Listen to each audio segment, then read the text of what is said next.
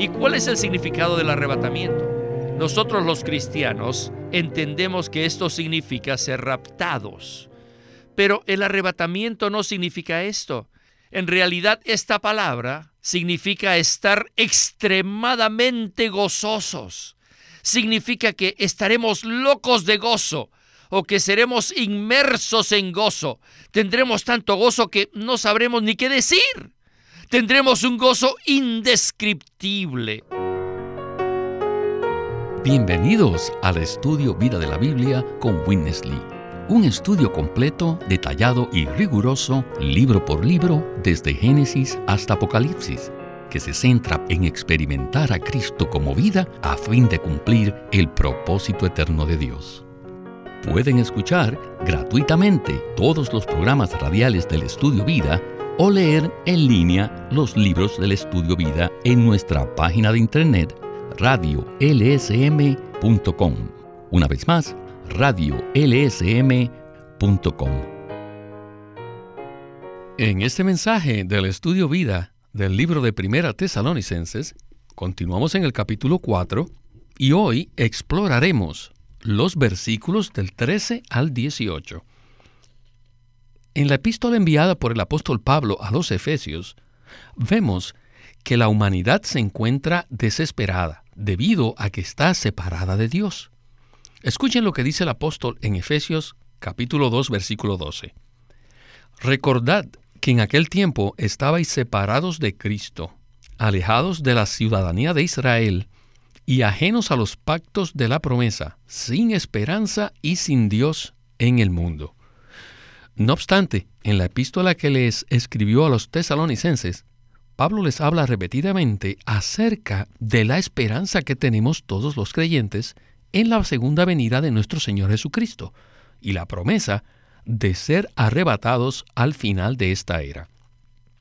El arrebatamiento es un gran tema en el Nuevo Testamento y en 1 Tesalonicenses 4 encontramos una palabra muy sencilla acerca de la venida del Señor y del arrebatamiento de los creyentes. En el capítulo 4, versículos del 13 al 18, Pablo les dice de esta manera, Tampoco queremos, hermanos, que ignoréis acerca de los que duermen, para que no os entristezcáis como los otros que no tienen esperanza.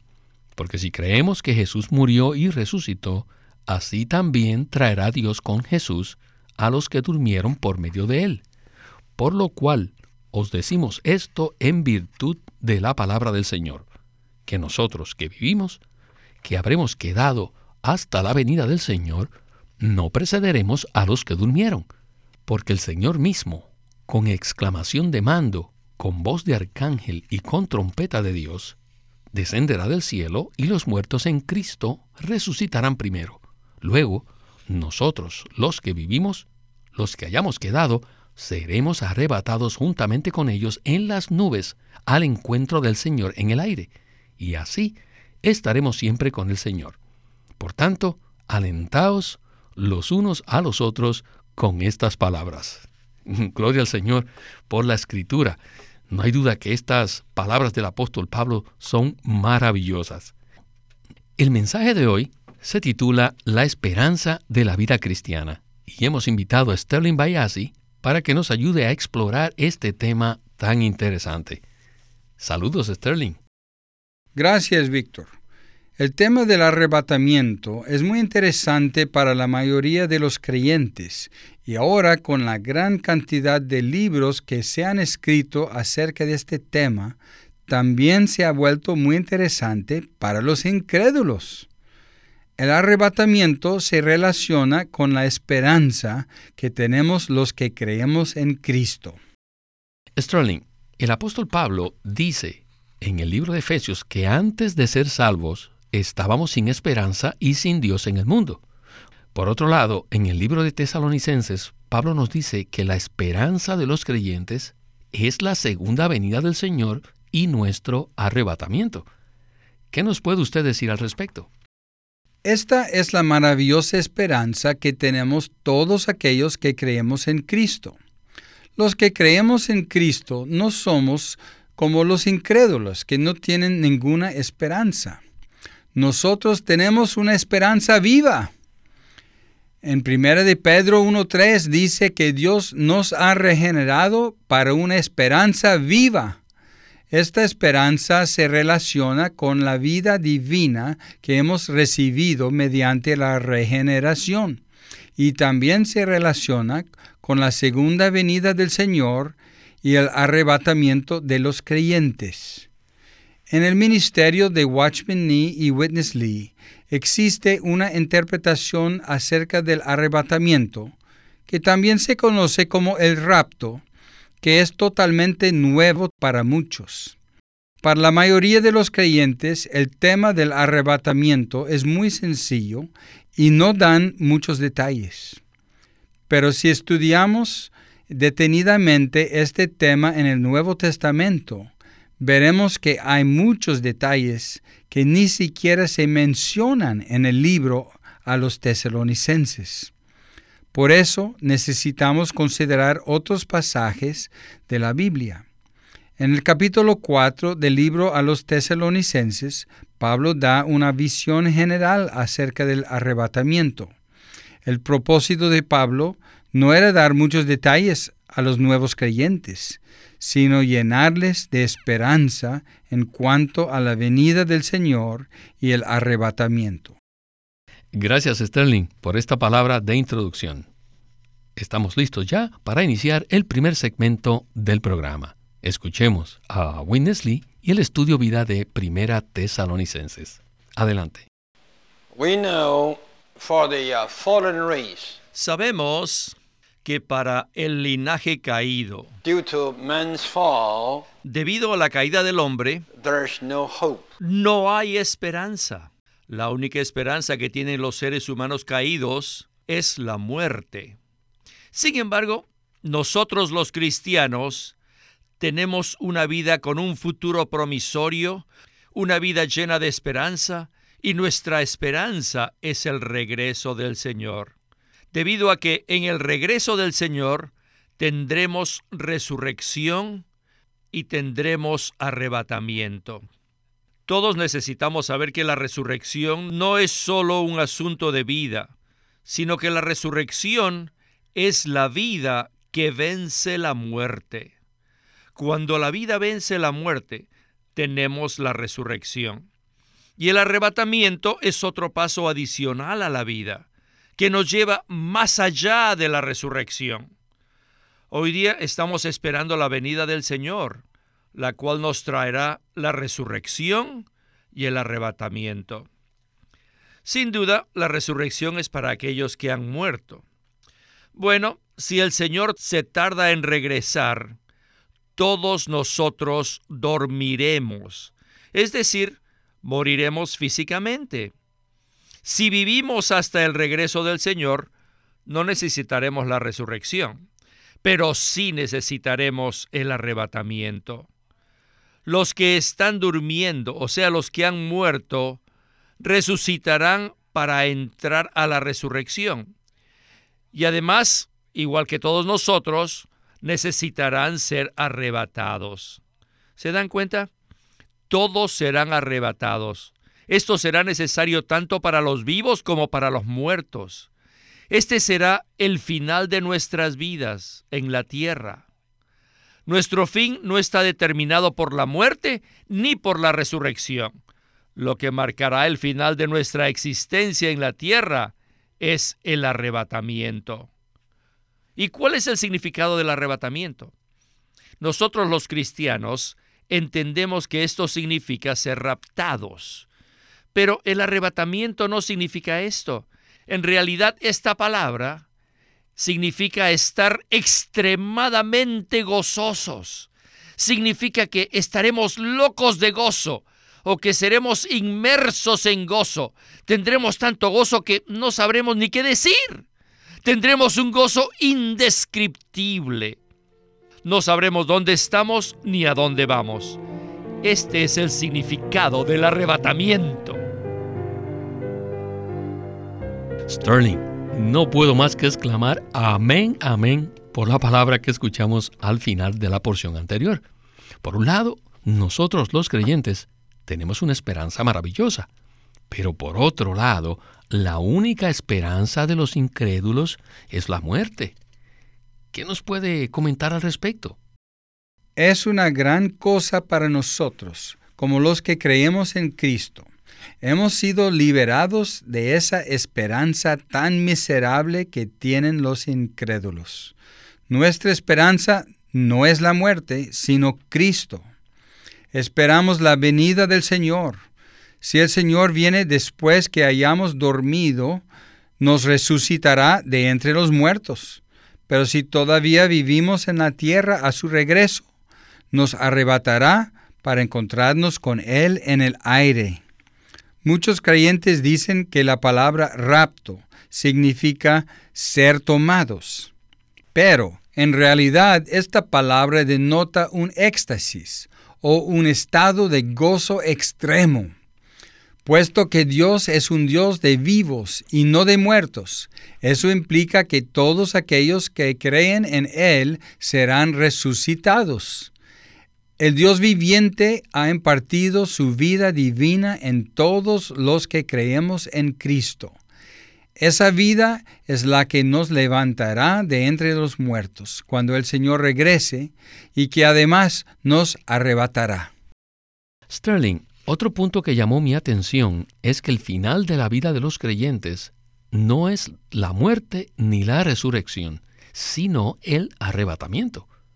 Cuando el Señor regrese, resucitará a aquellos creyentes que hayan dormido, y los arrebatará juntamente con aquellos que todavía estén vivos. En otras palabras, el final de la existencia de los creyentes en la tierra está marcado por el arrebatamiento. Hasta ahora hemos hablado del arrebatamiento de una manera general. Sin embargo, al mirar con detenimiento los versículos de Primera Tesalonicenses, podemos ver que hay algo más. Miremos de nuevo lo que Pablo dice en 1 Tesalonicenses 4, 16 y 17. Dice así, Porque el Señor mismo, con exclamación de mando, con voz de arcángel y con trompeta de Dios, descenderá del cielo, y los muertos en Cristo resucitarán primero. Luego nosotros, los que vivimos, los que hayamos quedado, seremos arrebatados juntamente con ellos en las nubes, al encuentro del Señor en el aire, y así estaremos siempre con el Señor. Con estos versículos, regresamos de nuevo con Witness Lee para escuchar más de este estudio vida. El arrebatamiento es un tema muy importante en el Nuevo Testamento. Lo que el apóstol Pablo nos enseña aquí nos da solamente un bosquejo general, un bosquejo pequeño un esbozo de lo que será el arrebatamiento, incluyendo a los que han muerto y los que han sido resucitados en la venida del Señor. Sin embargo, el asunto del arrebatamiento no es tan sencillo, pues la intención de Pablo era simplemente dar a los nuevos creyentes un concepto básico de la esperanza de nuestra vida cristiana. Él deseaba recalcarles que la vida cristiana la cual es una vida santa para la vida de iglesia, tiene una esperanza. Y esta esperanza consiste en el regreso del Señor. Y este regreso está completamente envuelto con nuestra resurrección y nuestro arrebatamiento. A la mayoría de los cristianos se les ha enseñado una doctrina mm, supersticiosa que dice que cuando un creyente muere, va inmediatamente a los cielos para estar allí con el Señor. Y citan este versículo 14 para decirles que los santos muertos están en el cielo con el Señor Jesús y que cuando Él regrese los traerá consigo. Pero, escuchen esto, en el versículo 16 dice que cuando el Señor Jesús regrese, los muertos en Cristo resucitarán primero. ¿De dónde resucitarán? Si los muertos estuvieran en el cielo con el Señor, entonces, ¿qué necesidad habría de que resucitaran? Pero aquí dice que resucitarán. Y tiene que leer de una manera muy fuerte esta palabra, resucitarán. Y no solo eso, sino que en el versículo 17, Pablo continúa diciendo, luego nosotros, los que vivimos, los que hayamos quedado, seremos arrebatados juntamente con ellos, ¿ven? Arrebatados juntos. Entonces todos seremos arrebatados en las nubes al encuentro del Señor en el aire, y así estaremos siempre con el Señor. Según este versículo, tanto los creyentes que han muerto como los que estén vivos serán llevados al Señor. Pues bien, Sterling, en esta porción es donde empezamos a hablar del arrebatamiento de una manera más profunda. No podemos quedarnos con el concepto tradicional, sino que debemos tener en cuenta la palabra de Dios. ¿No es así? Por supuesto. El concepto tradicional dice que cuando un creyente muere, inmediatamente va a los cielos a estar con el Señor. Pero en la Biblia dice en Lucas 16, 19 al 26, que después de que morimos vamos al paraíso, que es la sección placentera del Hades, y allí esperamos con todos los demás creyentes de todas las generaciones la venida del Señor. Luego, según la palabra de Pablo, todos aquellos que hayan muerto en el Señor resucitarán de ese lugar en donde permanecen los muertos. Ese lugar no son los cielos, sino la sección placentera del Hades, que se conoce como el paraíso. Es el mismo lugar a donde el Señor Jesús fue después de morir en la cruz y de allí se levantó en la resurrección. Realmente necesitamos que nuestro concepto tradicional sea corregido por la palabra de Dios. En cierta oportunidad, Pedro estaba predicando el Evangelio a los judíos en Jerusalén y les hablaba acerca de la muerte, la resurrección y la ascensión del Señor Jesús. Entonces les mencionó a David y les dijo que cuando él murió, fue sepultado y que su tumba todavía permanecía hasta ese día. Luego les dijo en Hechos capítulo 2 versículo 34, porque David no subió a los cielos. Entonces ¿En qué lugar se encuentra David hoy día? ¿Está en los cielos? Según el versículo que acabo de leer, él no está en los cielos. David está en el paraíso con Abraham, Pablo, Pedro, Juan y todos aquellos que han muerto en Cristo. Cuando Jesús estaba en la cruz muriendo, uno de los ladrones le reconoció como el Señor y le pidió que se acordara de él cuando entrara en su reino. Jesús le contestó, De cierto te digo, hoy estarás conmigo en el paraíso. Según la revelación en la Biblia, el paraíso no está en el cielo. Cuando el Señor murió, Él descendió al corazón de la tierra y luego ascendió a los cielos. Pablo dice en Efesios 4, los versículos 9 al 10, refiriéndose a la muerte, resurrección y ascensión de Cristo. Y eso de que subió, ¿qué es? Sino que también había descendido a las partes más bajas de la tierra. El que descendió es el mismo que también subió por encima de todos los cielos para llenarlo todo. Cristo estuvo en un lugar que está en el centro de la tierra y que se llama el paraíso, el cual es la parte placentera del Hades.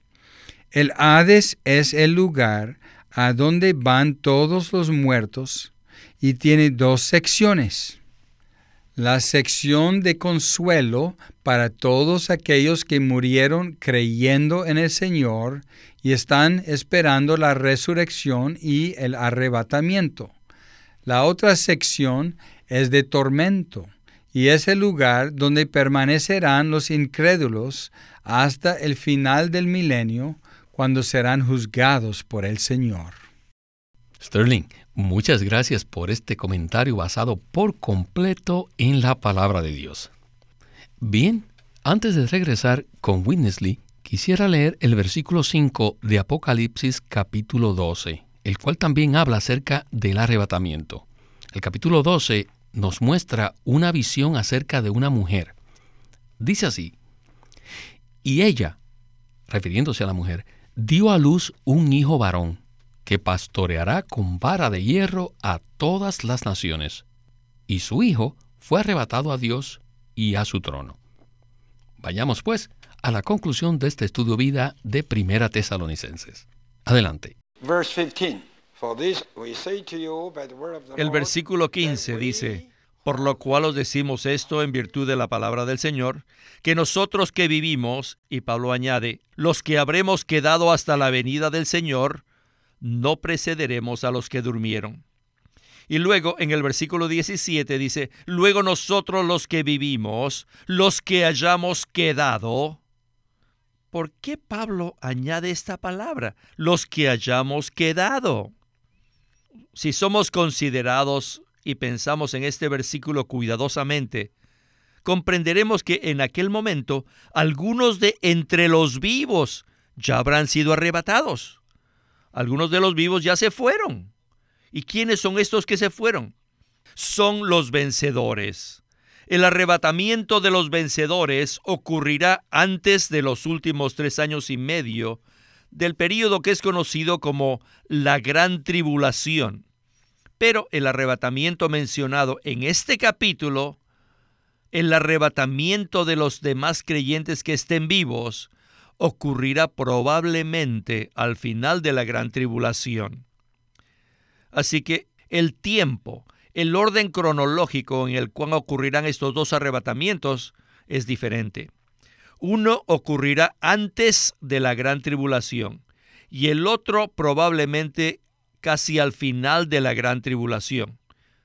Pero no solo eso, sino que según Apocalipsis 12, los vencedores serán arrebatados directamente al trono de Dios, mientras que, según 1 de Tesalonicenses 4, los que estén vivos y hayan quedado serán arrebatados a las nubes en el aire.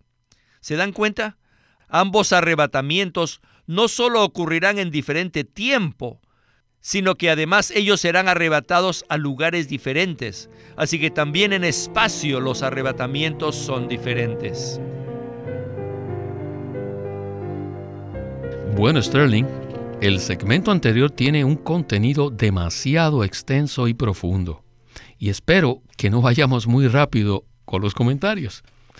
Me impactó el punto que no todos los creyentes seremos arrebatados al mismo tiempo, ni tampoco iremos al mismo sitio. ¿Qué tal si nos amplía este punto tan significativo? En 1 Tesalonicenses 4, Pablo nos da indicios de que habrá más de un solo arrebatamiento. Él dice en el versículo 17, Luego nosotros los que vivimos, los que hayamos quedado. Pablo podría haber dicho simplemente los que vivimos, pero luego añadió la frase los que hayamos quedado. Esto implica que algunos ya habrán sido arrebatados antes. Según Witness Lee, este arrebatamiento ocurrirá antes del período conocido como la Gran Tribulación. El arrebatamiento mencionado en 1 de Tesalonicenses 4 ocurrirá cuando el Señor descienda de los cielos físicamente, o sea, después de la gran tribulación. En Apocalipsis 12 se hace referencia al arrebatamiento del Hijo varón es decir, al arrebatamiento de los vencedores. Ellos serán arrebatados directamente al trono de Dios, mientras que los que se mencionan en 1 de Tesalonicenses 4 son llevados a las nubes en el aire. Esto indica que hay dos arrebatamientos que ocurren en diferentes momentos y los que son arrebatados van a diferentes lugares. Esto comprueba que el asunto del arrebatamiento es mucho más complicado que nuestro entendimiento tradicional. Sterling, Quisiera que tuviésemos más tiempo disponible en este programa para continuar hablando de este tema tan interesante. Sin embargo, continuaremos hablando de este tema en el próximo estudio Vida de la Biblia. Esperamos que los que escuchan este mensaje hayan sido ayudados y aclarados en cuanto al arrebatamiento. Sterling, muchas gracias por su compañía y sus comentarios. Gracias por invitarme al programa. Ha sido un placer. Este es Víctor Molina haciendo la voz de Chris Wilde. Sterling Bayasi, la de Bob Dunker y Walter Ortiz, la de Witness Lee.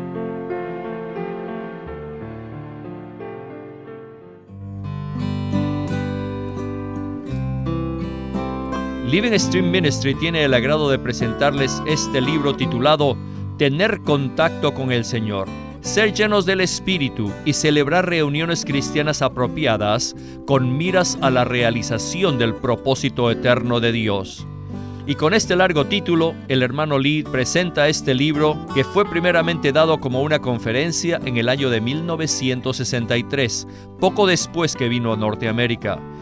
Y en este libro, él presenta principios básicos para tener contacto con el Señor y la manera de cómo debemos reunirnos. Este libro sencillo contiene mucha revelación y nos da ayuda práctica para tener contacto con el Señor. Tener contacto con el Señor ya está disponible y este libro puede pedirlo en su librería cristiana o llamándonos para mandarle más información de cómo obtener el libro Tener contacto con el Señor ser llenos del Espíritu y celebrar reuniones cristianas apropiadas con miras a la realización del propósito eterno de Dios, escrito por Witness Lee. Queremos animarlos a que visiten nuestra página de internet libroslsm.com. Allí encontrarán los libros impresos del Ministerio de Watchman Nee y Witness Lee la Santa Biblia versión recobro con sus notas explicativas y también encontrarán folletos, himnos, varias publicaciones periódicas y libros en formato electrónico.